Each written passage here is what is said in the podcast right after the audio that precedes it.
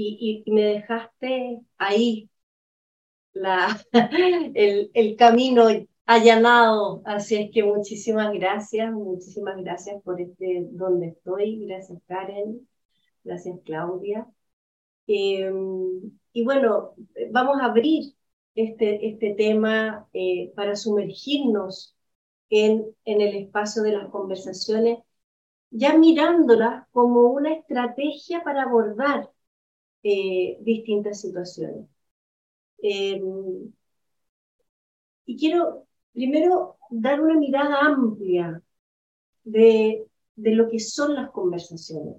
¿Recuerdan lo que hablamos en la primera conferencia, lo que hablaron ustedes, donde les planteaba Alicia eh, este misterio de cómo de alguna manera entender las conversaciones? Eh, hicimos el, el, primer ejercicio de las redes conversacionales, el mapa de conversaciones que hicieron ustedes el primer día del primer taller. Y la mirada fue, ok, ¿cuál es su red de conversaciones? Y probablemente la deben tener por ahí. Y las evaluaron.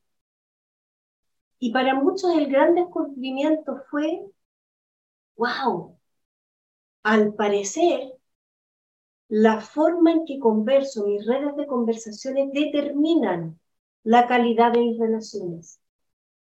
Por lo tanto, dado, es dado como converso la forma como me relaciono con los demás. Y ahí rescato lo que nos dice Karen. Cómo construyo el vínculo con el otro es a través de las conversaciones. Y si somos seres sociales, si somos seres que vivimos en comunidades, en sistemas, en distintas comunidades, en distintos sistemas que nos determinan y los cuales nosotros determinamos, si eso lo hacemos a través de las conversaciones, entonces, si me siguen la lógica, es a través de las conversaciones que defino la calidad de mi vida.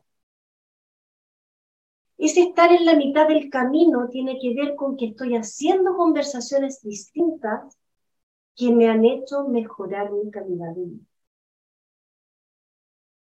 O sea, les quiero traer a la conciencia el impacto de la forma en que conversamos.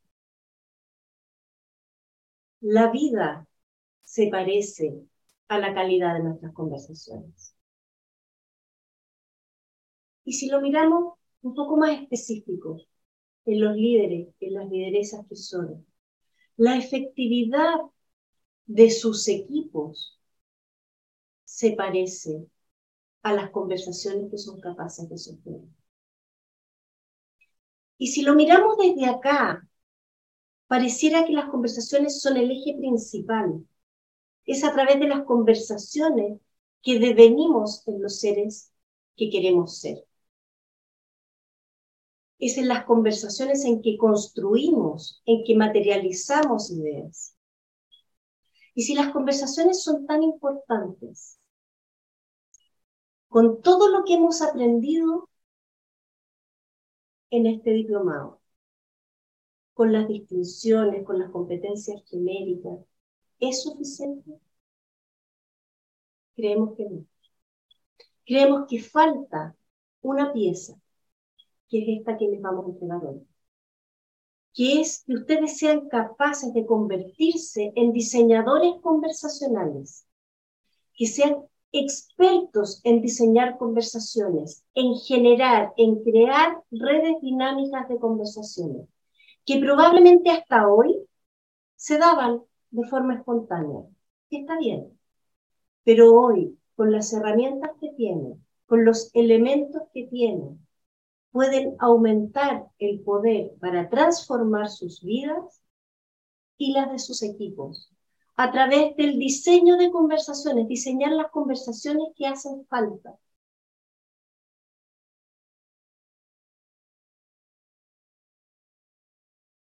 Pregúntense un poco, ¿cómo son sus conversaciones hoy? Luces nos vieron, Karen y Claudia, y probablemente hay alguna suerte de rebote en cada uno de nosotros. Es probable que las conversaciones sean distintas. Y hablamos de las conversaciones con otros, pero también, y Karen nos dio un lindo ejemplo, gracias Karen, las conversaciones conmigo misma, Claudia también. ¿Cómo converso conmigo mismo? ¿Cómo me veo hoy? ¿Cuán expansivas son estas conversaciones? ¿Cuán restrictivas eran? O tal vez en algunos dominios todavía son las conversaciones que ustedes están teniendo. Y si ustedes perciben, vuelven a mirar su red de conversaciones, ven las relaciones que tienen hoy día, es probable que puedan identificar que hay conversaciones que achican el espacio, hay conversaciones que restringen, hay conversaciones que son densas, que la emocionalidad no permite que pasen ciertas cosas que se necesita que pasen. Y pasa algo bastante particular, sobre todo con los más cercanos. Cuando caemos en esa ilusión de que ya me conozco al otro, puede pasar con la pareja, con los hijos, con los padres, pareciera que esos espacios conversacionales se achican. Pareciera que ya no es tan importante conversar de cosas centrales o de sentido con el otro. Y ese vínculo se empieza a debilitar. Hasta que podría llegar en algún momento en que estoy con un otro que no sé quién es. Cambiamos. Ok. En el dominio de la empresa ahora. Hemos entendido a las organizaciones como redes dinámicas de conversación. La primera definición de organización también cuando vimos la mirada. ¿Por qué decimos que son tan importantes las conversaciones con sus equipos? Y queremos darles al menos dos focos.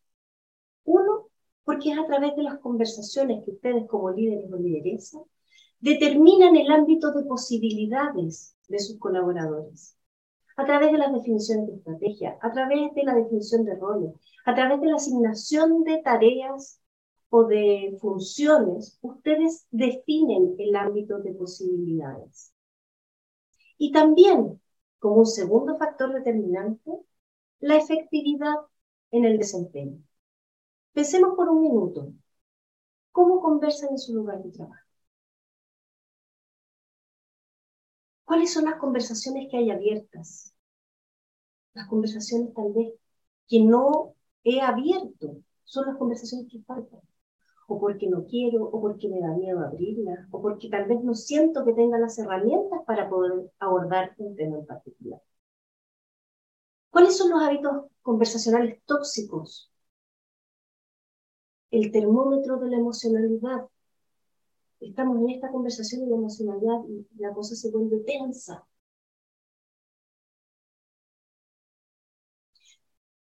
Y al contrario, ¿en qué espacios, en qué conversaciones tenemos unas conversaciones expansivas, son positivas, ayudan a la organización?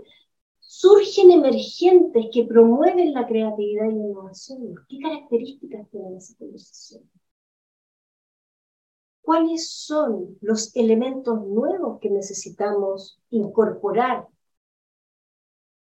en esas conversaciones para hacerlas más nutritivas, más productivas. Durante todo el programa, lo que hemos estado haciendo, entre otras cosas, es aprender a conversar mejor, es aprender a mirar las conversaciones con todos sus elementos. ¿Sí? cuerpo, emoción, lenguaje, distinciones lingüísticas, actos lingüísticos, actos del habla. Todos esos son los elementos que confluyen a este momento.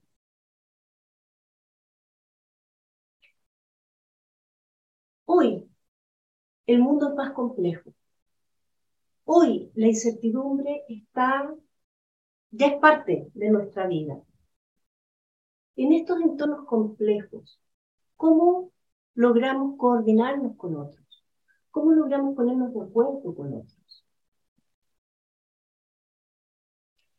En el espacio del liderazgo, ser competentes en el diseño de conversaciones es central.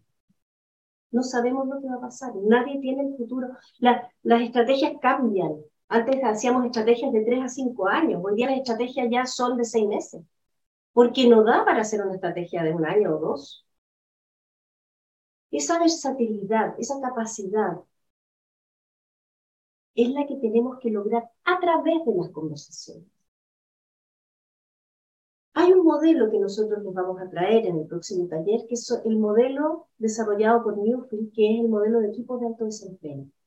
Y en ese modelo de equipos de alto desempeño, el núcleo central que nosotros decimos que es el secreto de los equipos de alto desempeño es la conectividad, con un montón de estudios que lo, que respaldan, por cierto.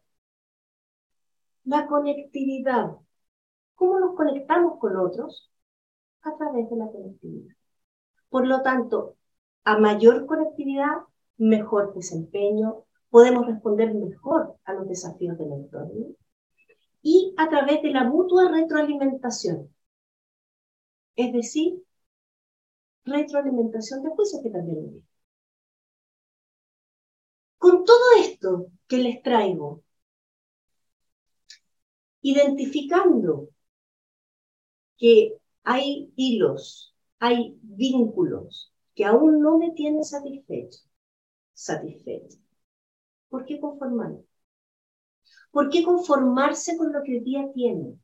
¿Por qué no pueden ser ambiciosos y aspirar a más, a mejorar todos aquellos hilos que tal vez no están tan brillantes como quisieran?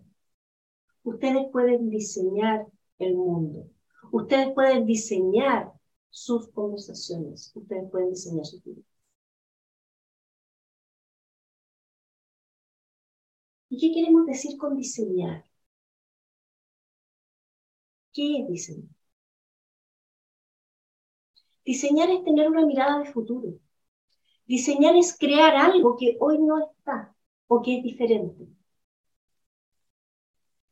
Diseñar quiere decir, soy capaz de intervenir en ese espacio para poder modificar. Y ya lo han estado haciendo, ¿ah? Ojo.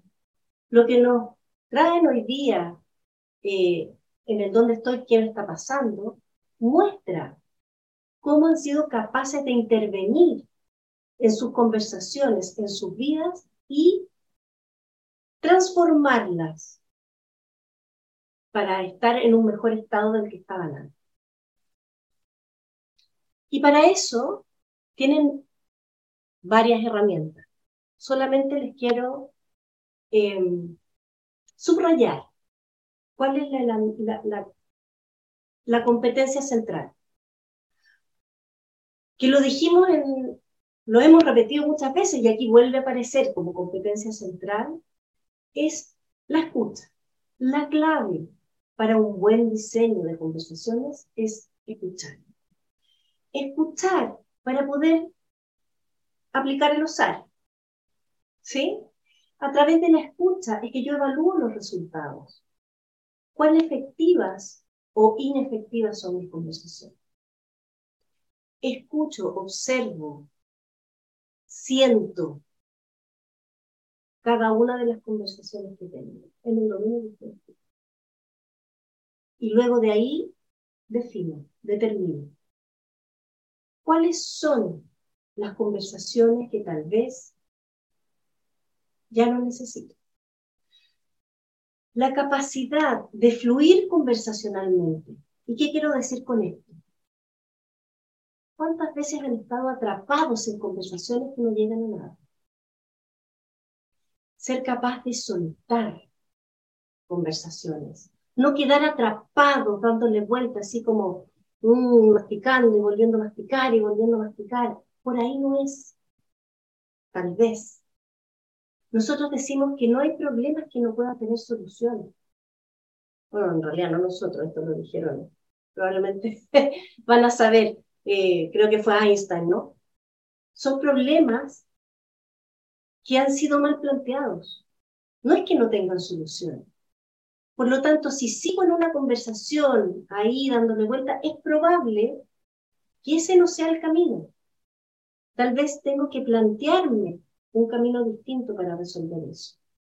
Fluir conversacionalmente. ¿Qué puedo hacer frente a ello? Pensar, escuchar, mirar. ¿Cuáles son las conversaciones que no tengo? Como nos decía Karen, no tengo porque no tengo ganas, o porque tal vez me da miedo. ¿Cuáles son las conversaciones a las que le hago los ¿Cuánto nos cuesta no hacernos cargo de esas conversaciones? ¿Cuánto pagan por esos silencios? ¿Cuál es el costo para su vida de no abrir y hacerse cargo de ese espacio conversacional? Y aquí los quiero llevar a recordar el segundo mapa de ruta, que es la diapositiva 2, Hugo, por favor. Y nosotros clasificamos y les queremos mostrar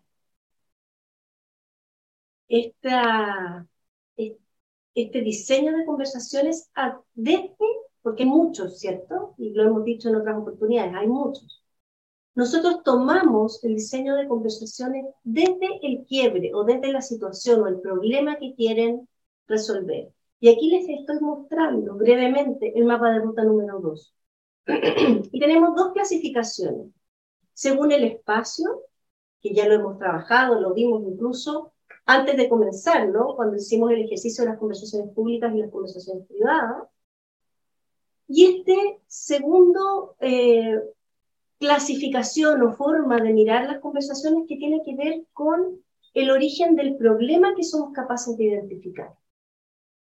Y ahí surgen esas conversaciones que están ahí y las vamos a ir viendo durante el día, a lo largo de la mañana, vamos a entrar en cada una de ellas. Gracias, Hugo. Eh, listo, voy a volver a poner en lista de galería. Gracias. Ahí no, eh, si tenemos un problema, si declaramos un quiebre, eso es algo insatisfactorio que debiera llamarnos a la acción. ¿cierto? ¿Cómo nos hacemos cargo de eso que no nos, eh, no nos resulta satisfactorio? Ya sea individual o colectivamente. Eh, ¿Qué nos permite declarar un problema? Vamos a partir del origen. ¿Qué pasa cuando declaramos un problema?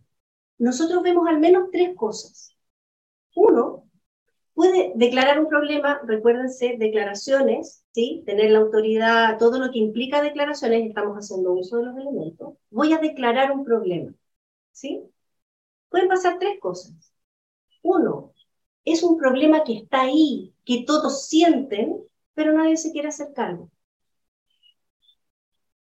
Es necesario que alguien diga, ojo, aquí tenemos un problema. Es el primer paso, declarar el problema.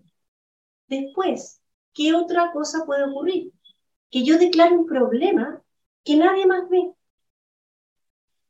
Es un problema que por las condiciones, por mi capacidad, por las relaciones o redes que tengo, yo estoy viendo, pero los demás no ven. Y por lo tanto me puedo acercar y mostrárselo a los demás.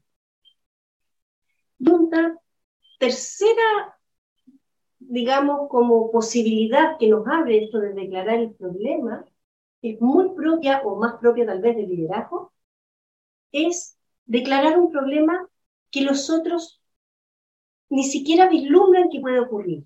Es un problema que aún no ha ocurrido. Es la capacidad de anticiparse. Por lo tanto, frente a estos tres declaraciones de problema, hay conversaciones posibles. Eh, ¿Qué nos permite primero? O si nos vamos un pasito atrás, para poder declarar el problema, ¿qué tenemos que hacer primero? Cuéntenme. Si yo estoy dispuesta a declarar un problema, ¿qué tengo que hacer antes de declarar el problema? Es tan obvio que yo creo que Hablan los micrófonos. ¿Qué creen ustedes? Es demasiado obvio para poder declarar algo. ¿Qué tengo que hacer? Ricardo. No te escucho, Ricardo. Sé que abriste el micrófono, pero no te logro escuchar. Si quieres me lo escribes en el chat porque no, no consigo escucharte, qué pena. Me hubiera gustado mucho escucharte. Ok. ¿Qué es lo que necesito hacer, Ricardo, para poder declarar un problema.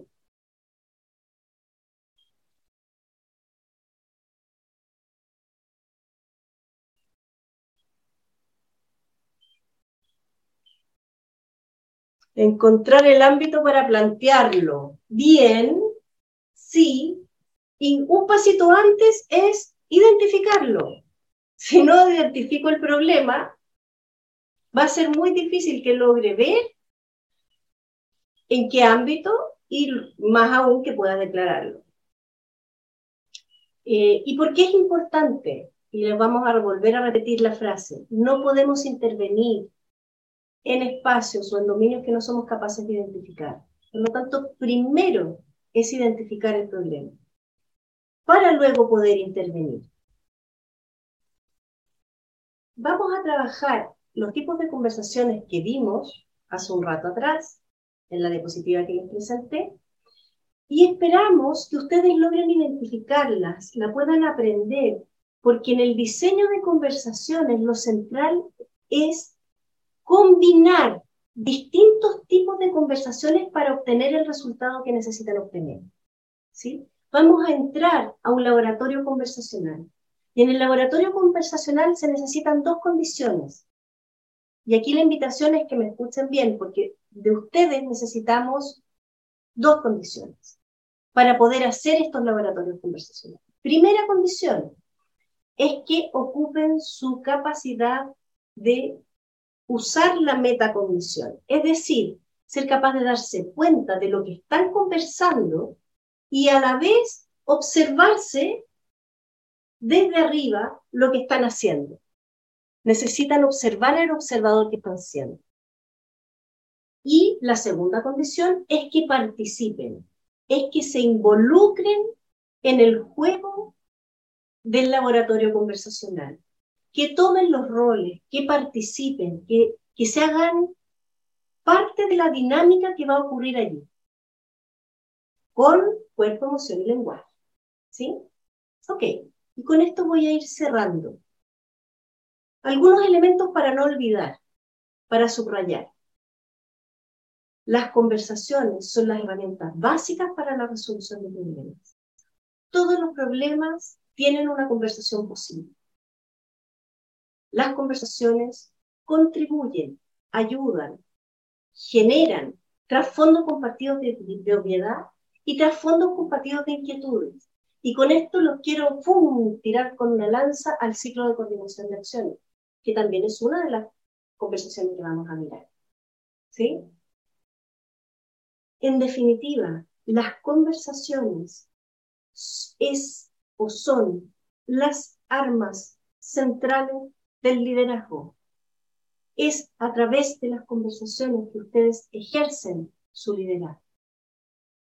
¿Qué liderazgo ustedes quieren ejercer? ¿Cuál es el líder que ustedes, o lideresa, que ustedes quieren ser?